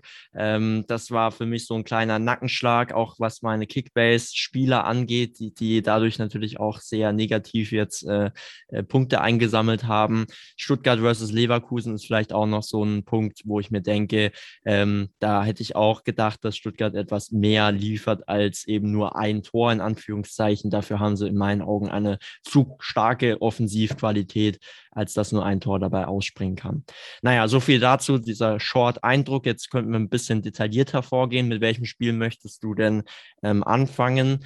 Ähm, Lass uns doch mal vielleicht nicht unbedingt über das Spiel, weil das Spiel war einfach langweilig, aber über die ganze Situation in Gladbach sprechen. Borussia Mönchengladbach die letzten Jahre immer äh, konstant im oberen Mittelfeld, immer um Europa mitgespielt, galt so als eine der Mannschaften, die vielleicht auch den nächsten Schritt gehen kann. Jetzt äh, aktuell 16. nur vier Punkte aus fünf Spielen, kann man, denke ich, sagen, ist ein klassischer Fehlstart für die Gladbacher. Auf jeden Fall ein Team, das wirklich von, ähm, ja, sagen wir mal, Nationalspielern gespickt ist. Ich würde jetzt dieses Wort Superstars nicht in den Mund nehmen, dafür ist Gladbach doch noch etwas weit entfernt. Aber wir haben hier Spielertypen wie einen Ginter, wir haben ähm, einen Stindel, wir haben entsprechend auch äh, auf der Bank Spieler wie Kramer oder auch Zak äh, Zakaria, die sich da ein bisschen abwechseln in der, auf der Sechserposition. Also wir haben schon einige Spieler, die ähm, ja schon die letzten Jahre immer wieder sehr, sehr starke, konstante Leistung in einer Bundesliga-Saison gezeigt haben und jetzt dieses Jahr so ein bisschen auch abschwächen. Gerade ein Stindel, den ich ja schon angesprochen habe, war für mich immer so ein bisschen ein, ein Torgarant, sei es jetzt durch gute Pässe, sei es durch die direkte Vorlage oder eben selbst den Abschluss. Und der bleibt in meinen Augen etwas zu blass diese Saison, jetzt in dieser sehr jungen Saison noch. Ähm, aber gibt schon so ein bisschen diesen Richtungswink, dass er vielleicht dann auch in den kommenden Spielen jetzt nicht gerade zündet, weil in meinen Augen sind seine Aktionen nicht unglücklich, sondern einfach schwach. Also das muss man irgendwie so ein bisschen differenzieren. Es gibt mal, wenn man so ein bisschen Pech hat, das ist aber für mich was anderes. Also ich finde, er macht viel zu viele Fehlpässe, er verdribbelt sich viel zu häufig und steht auch sehr häufig falsch. Und er ist so ein bisschen sinnbildlich für dieses ganze, ähm, dieses ganze Spiel, was da gerade so ein bisschen an Gladbach vorbeigeht. Äh, Augsburg 1-0 verloren. Ich glaube, da äh, weiß jeder, dass das eigentlich nicht dahin gehören sollte. Gladbach ja aber in dem Sinne eigentlich keine großen Namen verloren, was die Spieler angeht. Der Kader ist eigentlich gleich geblieben. Der große Name, den sie verloren haben, ist ihr Trainer Marco Rose, der jetzt bei Borussia Dortmund angestellt ist und dort auch ja, einen super Saisonstart hinlegt. Der Nachfolger Adi Hütter von Frankfurt gekommen, eigentlich auch ähm, als großer Name gehandelt, aber es scheint so, dass er vielleicht doch nicht ganz die Fußstapfen von Marco Rose füllen kann. Ja, das ist immer schwer, nach fünf Spieltagen das schon dem Trainer so ein bisschen äh, oder anhand des Systems irgendwie festzustellen, dass es eben nicht läuft. Natürlich läuft es nicht ähm, gut bei Gladbach. Ähm, vier Spieler aus fünf, äh, vier Punkte aus fünf Spielen, das ist äh, und also ganz, ganz mieser Durchschnitt für, für Gladbacher Ansprüche.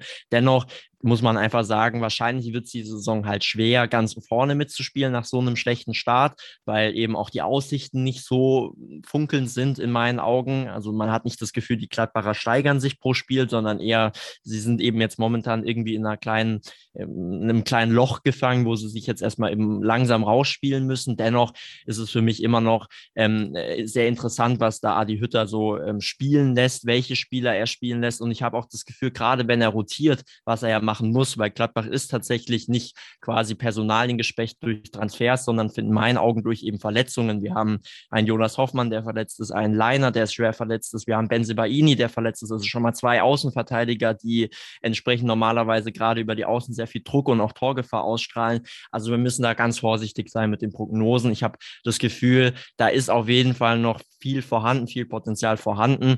Wir müssen nur, oder Gladbach muss eben nur schauen, dass das System von Adi Hütter nicht komplett an der Entwicklung vorbeiläuft. Also dass man dann sich zu tief in den Keller gespielt hat, als dass es dann noch zu einer positiven Saison werden könnte. Das ist für mich, glaube ich, das, das Problem oder beziehungsweise die, äh, die, die Wichtigkeit, die jetzt äh, in Gladbach vorliegt, dass man sich langsam aber sicher eben rausspielen muss. Auf jeden Fall. Du sprichst es an. Es ist vielleicht verständlich, dass es bis jetzt noch nicht so gelaufen ist. Nichtsdestotrotz, Spieltag 5 ist jetzt auch nicht mehr ganz am Anfang der Saison und so langsam sollte doch die Trendwende eingeleitet werden. Eine andere Mannschaft, die in vielen Augen underperformt, ist äh, RB Leipzig. Zweimal Vizemeister gewesen. Jetzt findet man sich auf einmal auf Tabellenplatz 12 wieder. Man ist gegen die großen Mannschaften chancenlos. Sicherlich nicht die Leipziger Ansprüche. Die Entwicklung, die ja in den letzten Jahren eigentlich stetig nach oben ging, ist gefühlt wieder um Jahre, um, um ganz viele Stationen zurückgeworfen. Könnte man sagen, dass Leipzig tot gekauft wurde, leer gekauft wurde, Nagelsmann weg, Upamecano weg, Sabitzer weg, alle zu den Bayern? Äh, hat der FC Bayern da böse gesagt, gezielt oder glücklich den größten Konkurrenten geschwächt?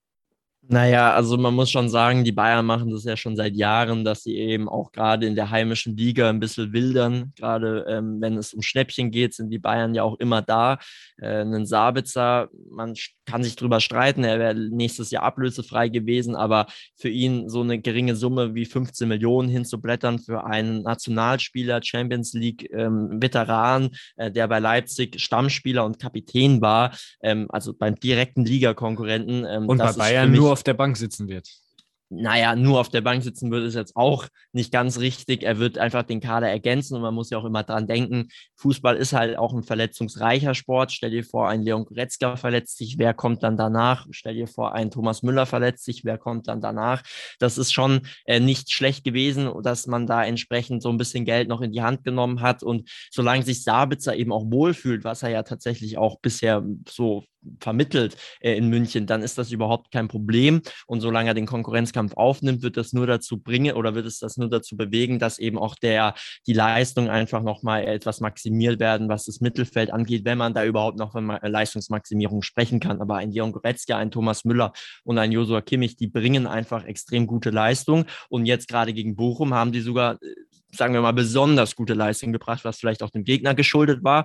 Dennoch, also beide, äh, gerade die beiden Sechser, Goretzka und äh, Kimmich mit äh, herausragender Leistung und vielleicht auch bedingt, weil sie halt wissen, wenn sie die Leistung nicht bringen, kommt halt eben ein Sabitzer rein und der bringt halt nochmal ein bisschen mehr Gefahr als eben ein Mark Rocker, der äh, vielleicht noch aufgebaut werden kann, aber eben noch nicht auf diesem Niveau spielt, wie er spielen muss, um irgendeine Aussicht auf Startelf-Einsatz bei den Bayern zu haben. Also schwierig, dass die Thematik totgekauft, ähm, das will ich, da will ich gar nicht als Bayern-Fan auch drüber reden. Deswegen würde ich das lieber die Frage kurz an dich zurückgeben. Wie denkst du denn darüber? Weil ich glaube, ich habe da auch so ein bisschen die rosarote Brille auf.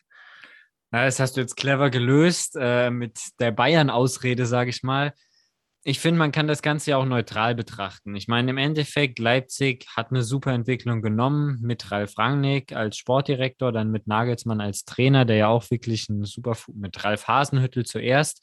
Und langsam aber sicher verlassen alle diese Pfeiler äh, der Leipziger Entwicklung äh, das Schiff. Äh, Rangnick weg, Hasenhüttel weg, jetzt auch Nagelsmann weg und auch sehr, sehr gute, sehr, sehr wichtige Spieler, Stammspieler von Leipzig, was ein Opa Meccano ja definitiv war, was ein äh, Sabitzer definitiv war, aber auch vorher schon äh, Timo Werner. Sie alle verlassen äh, RB Leipzig und man merkt einfach, auch Leipzig kann nicht endlos auf dem gleichen Niveau nachlegen. Natürlich Sima Khan ist ein super Spieler, Dominik Schoboschlei ähm, zeigt gute Ansätze und Jesse Marsch ist definitiv auch kein schlechter Trainer, aber es scheint so, als könnte Leipzig einfach das Niveau der vergangenen Jahre nicht mehr halten und äh, rutscht jetzt so ein bisschen ab. Was ja aber auch irgendwo ganz normal ist, dass du nicht immer nur super Saisons spielen kannst. Jetzt nochmal, um auf das Thema Tod gekauft zurückzukommen. Ich bin grundsätzlich bei dir. Natürlich, der FC Bayern verpflichtet Spieler, um selbst den bestmöglichen Kader zu haben. Ich möchte jetzt auch gar niemandem unterstellen, dass das Ganze nur geschieht, um andere Mannschaften gezielt zu schwächen. Ähm, nichtsdestotrotz, gerade so ein Transfer wie Sabitzer ist für mich einfach sozusagen als neutraler Fan in der Sache immer ein bisschen, ja, zwiespältig zu beäugen, weil man sich fragt, okay, guck mal, ihr habt Kimmich, ihr habt Goretzka, ihr habt Marc Rocker, ihr habt Tolisso, ihr habt das Mittelfeld bei den Bayern ist so vollgepackt, da fragt man sich, ähm, ja, auch wieso Marcel Sabitzer dahin wechselt und nicht seine Kapitän- und Führungsrolle bei RB Leipzig weiter ausfüllt. Aber natürlich äh, die Chance beim FC Bayern zu spielen, um den Champions League-Titel mitzuspielen, deutscher Meister zu werden, die kriegt man nicht alle Tage. Deshalb ist da auch das vollkommen nachvollziehbar. Trotzdem natürlich Leipzig erheblich geschwächt durch diese Abgänge. Ja, das ist, sollte oder das ist, glaube ich, jedem Fußballfan oder auch nur Fußballsympathisanten klar, dass äh, hier natürlich schon sehr strategisch eingekauft wird vom FC Bayern und ähm, ja, dass das vielleicht auch in Zukunft Leipzig nochmal überdenken sollte, äh, inwieweit man hier Klauseln etc. Ähm, ja entsprechend in die Verträge einbindet, wie hoch die aussehen sollten. Ich denke immer nur an Barcelona, die äh, da gigantische Klauseln haben, was natürlich nochmal einen kleinen anderen Grund hat, ähm, dass da entsprechend Klauseln drin sein müssen, Ablöse äh, Summen äh, fest im Vertrag stehen müssen in Spanien, in der spanischen Liga. Dennoch ähm, ist natürlich dann so ein Sabitzer, ähm, auch ein Upamecano für den Preis. Gut, der Markt regelt, reguliert auch irgendwo den Preis, aber ist auf jeden Fall nicht, nicht überteuert. Und ich glaube, Bayern macht momentan auch noch alles richtig, was entsprechend diese Einkaufsstrategien und eben auch die Ausgaben und Einnahmen angeht. Wir hatten noch ein Spiel, Stuttgart äh, gegen Leverkusen, da vielleicht auch noch dieser kleine, äh, dieser kleine Punkt, den wir auch am Anfang der Saison hatten. Äh, Leverkusen hat einen sehr, sehr guten Saisonstart jetzt hingelegt. Stuttgart aber viel, viel schlechter als erwartet in meinen Augen. Ich habe es auch kurz schon angedeutet gehabt vorhin, als ich diesen kurzen Überblick äh, geworfen habe über die Spieltagergebnisse.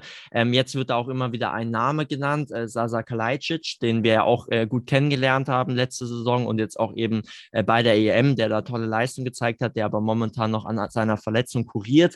Ähm, machst du oder würdest würdest du sagen, an dieser Personalie macht sich so ein bisschen dieser Unterschied momentan bemerkbar? Also ist Sasa Kalajdzic der Unterschiedsspieler für äh, Stuttgart oder ist es einfach so eine quasi so ein bisschen dieses Kollektivproblem, dass da einfach momentan nicht viel zusammenläuft? Kollektivproblem trifft vielleicht ganz gut, aber natürlich immer aus dem gleichen Grund. Und das ist einfach, dass Stuttgart viele Verletzungssorgen hat. Ob das jetzt ein Kalajdzic ist, ein Mangala, der auch noch nicht fit war, die ersten fünf Spiele, ein Silas Wamangituka, es sind alles Stammspieler, die, die für den VfB in der letzten Saison sehr, sehr wichtig waren, die jetzt zum Saisonstart eben noch nicht da waren und auch äh, Kalajdzic auch äh, vermutlich nicht so schnell zurückkommen werden gerade bei einem Spieler wie Kalajdzic, der ja sehr, ja, so ein klassischer Neuner ist, ein Strafraumstürmer, jemand, den du hochsuchen kannst, der dann Kopfballtore macht, das ist natürlich auch eine Systemfrage. Du kannst jetzt nicht mehr das gleiche System spielen, wenn dir dieser Spieler wegbricht.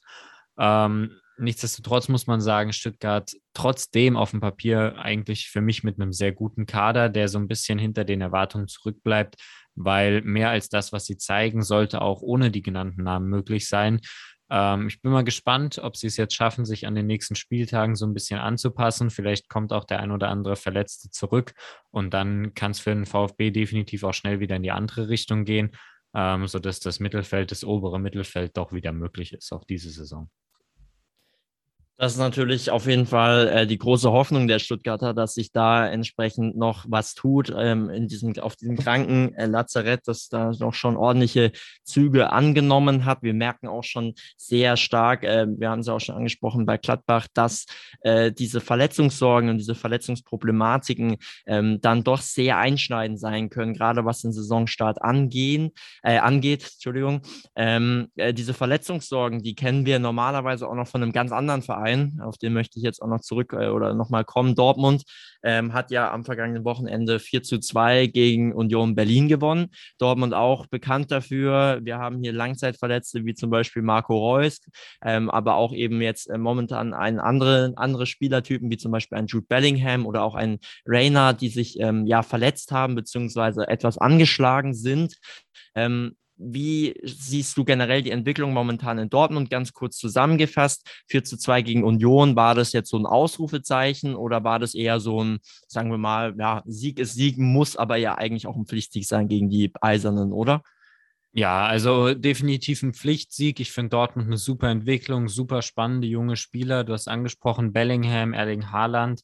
Äh, was für mich die Saison bei Dortmund vor allem heraussticht, ist, die letzten Jahre wurde ja immer wieder diese sogenannte Mentalitätsfrage gestellt und ich finde, das beantwortet Dortmund diese Saison sehr, sehr stark.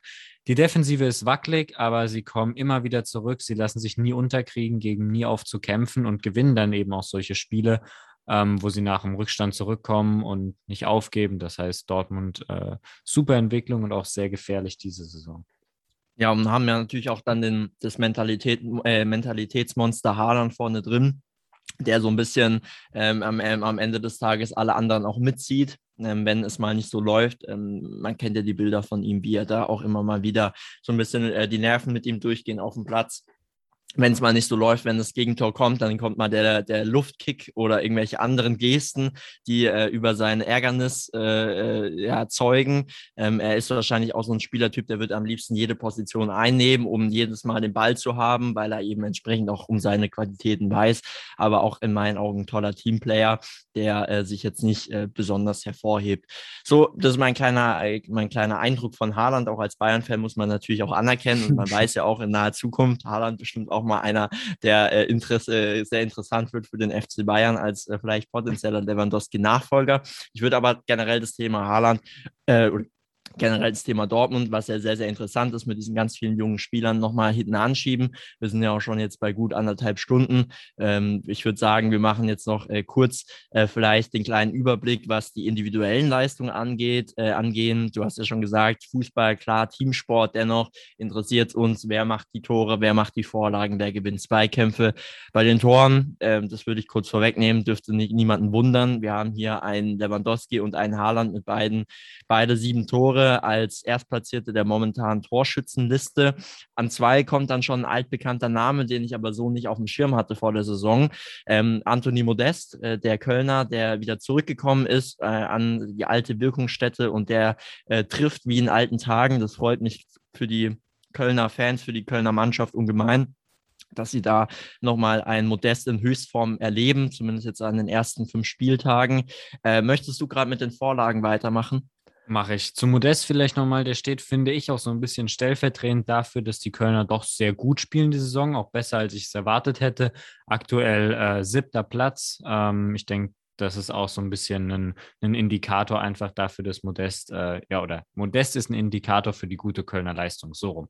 Kommen wir zu den Vorlagen, da André Kramaric und äh, Florian Wirz auf dem, auf dem Platz 1, jeweils mit vier Vorlagen, gefolgt von Josua Kimmich äh, mit drei. Auch da Kramaric einfach der wichtigste Spieler für Hoffenheim ähm, und ich finde es interessant, seine Position dieses Jahr ja so ein bisschen verändert, nicht mehr als Stürmer vorne drin, sondern eher so auf der 10 als Spielmacher. Und die Statistiken scheinen diese Entscheidung zu bestätigen, scheinen mir recht zu geben. Kommen wir als letztes äh, zu den Zweikämpfen, die gewonnenen Zweikämpfe nach Spieltag 5. Die werden angeführt von äh, dem Leipziger Simakan und von Wataru Endo vom VfB Stuttgart mit jeweils 78 gewonnenen Zweikämpfen finde ich auch einfach wieder so eine Statistik, äh, die so ein bisschen das Auge bestätigt. Sowohl Simakan als auch Endo sind mir jetzt immer wieder in den Highlights auch sehr positiv aufgefallen als zwei Spieler, die einfach super Leistungen gebracht haben. Ähm, das wird dadurch so ein bisschen bestätigt. Und dann eben dritter ist äh, Schlotterbeck vom SC Freiburg mit 75 gewonnenen Zweikämpfen. Ja, und dann wollen wir gleich auch den Blick vorausgeben auf Spieltag 6. Und zwar spielen am Freitag, jetzt am 24.09., führt gegen den FC Bayern München hat so ein bisschen das Gefühl, die Bayern schießen sich jetzt so ein bisschen warm.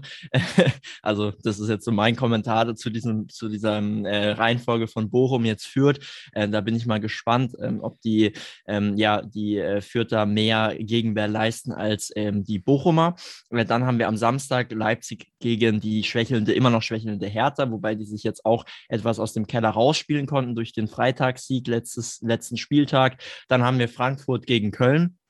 Leverkusen gegen Mainz, Union gegen Bielefeld, auch eine sehr interessante Begegnung und Hoffenheim gegen Wolfsburg, wo es so ein bisschen darum geht, kann Wolfsburg tatsächlich eben diesen starken Saisonstart auch bestätigen.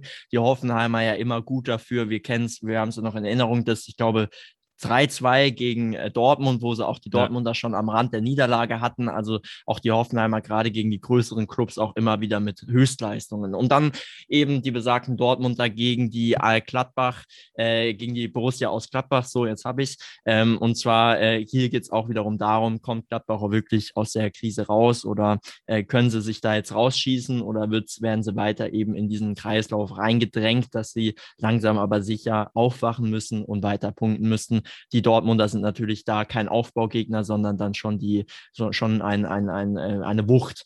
Ähm, und am Sonntag haben wir dann noch Bochum gegen Stuttgart und Freiburg gegen Augsburg, auch Partien, die ich beide irgendwie so ein bisschen äh, verfolgen werde, weil ich mir da auch sehr viel verspreche ähm, von diesen äh, zwei Begegnungen, die in meinen Augen eher auf Augenhöhe stattfinden werden. Den Blick voraus, den gebe ich dir natürlich wie immer etwas äh, oder übergebe ich dir wie immer. Ähm, deswegen, äh, wir sind jetzt am Ende der Folge. Äh, ich hoffe, wir waren jetzt nicht viel zu lange, haben den einen oder anderen Zuhörern nicht die, die Nerven nicht zu lange strapaziert. Äh, ich werde mich jetzt auch gleich muten, dann seid ihr meine Stimme auf erstmal fürs erste los, dann bis nächste Woche versprochen. Äh, da hört ihr uns dann leider Gottes wieder, wenn ihr einschaltet bei unserem Podcast. Äh, hat mich wie immer gefreut, Jona. War wieder mal wichtig, nach einem Monat äh, Sehnsucht jetzt wieder die Genugtuung mit dir hier den Podcast aufnehmen zu dürfen. Vielen Dank dafür. Und ähm, ja, wir sehen uns dann oder hören uns dann nächste Woche wieder. Und ihr wisst ja, wenn es wieder heißt, und jetzt übergebe ich an Jona, der aber noch kurz die Abmoderation richtig und wie es sich auch gehört, nochmal mit dem Ausblick voraus geben wird. Also haut rein, bis nächste Woche. Ciao, ciao. Mach's gut, Felix. Ciao. Ja, wie du gesagt hast, ich denke, äh, wenn man fast zwei Stunden redet, dann spricht das doch auch äh, für den Podcast und dafür, dass wir es vermisst haben und dass man es wieder regelmäßiger machen muss. Dann äh, spart man vielleicht auch ein bisschen Zeit in den einzelnen Folgen. Um es nicht mehr zu lang zu machen, ein ganz knapper Blick voraus heute noch. Was steht die Woche an? Wir haben natürlich die Bundesliga, die zweite Bundesliga, Spieltag 6 steht an. Die deutsche Eishockeyliga geht weiter heute Abend, am Dienstag schon und dann eben auch am Wochenende. Auch am Wochenende, wie gesagt, 24. bis 26.09. steht der Laver Cup an. Gleichzeitig laufen noch die ATP-Turniere in Metz und in äh, Saudi-Arabien. Und der NFL-Spieltag 3 steht auch an für die ganzen Football-Fans. Das heißt, wieder ein vollgepacktes Sportwochenende, wieder viel, um drüber zu reden, drüber zu gucken, drüber zu diskutieren. Und das werden wir dann nächste Woche machen. Äh, ja, Ah, eine Sache, bevor ich es vergesse, wie immer. Äh, wenn euch der Podcast gefallen hat, abonniert uns gerne auf allen Podcast-Plattformen, äh, Spotify, Apple Podcasts, Deezer, wie es alles heißt. Und jetzt sind wir auch endgültig am Schluss.